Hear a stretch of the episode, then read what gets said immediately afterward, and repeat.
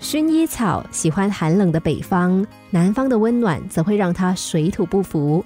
荔枝喜欢高温高湿，在南方倒是生长旺盛，但移植到北方就会死。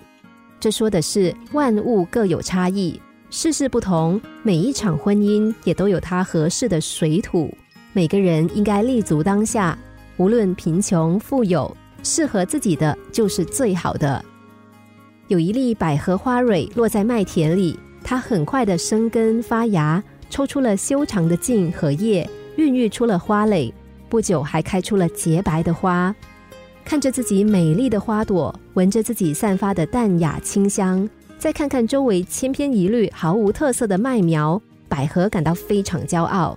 他得意地说：“看着你们那些凡俗样，你们的价值不过就是结出麦穗，成为人们的食物；而我呢，是高贵的花朵，是纯洁的象征。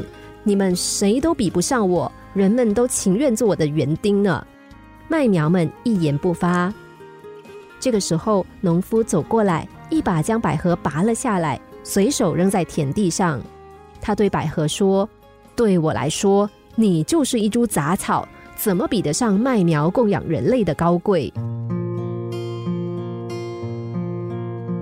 在园丁的眼里，百合是高贵的。但是在农夫看来，麦苗的高贵才是无与伦比的。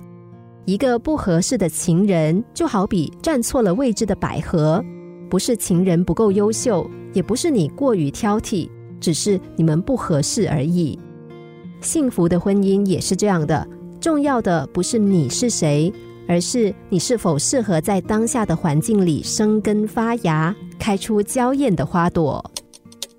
心灵小故事。星期一至五下午两点四十分首播，晚上十一点四十分重播。重温 Podcast，上网 U F M 一零零三 t S G。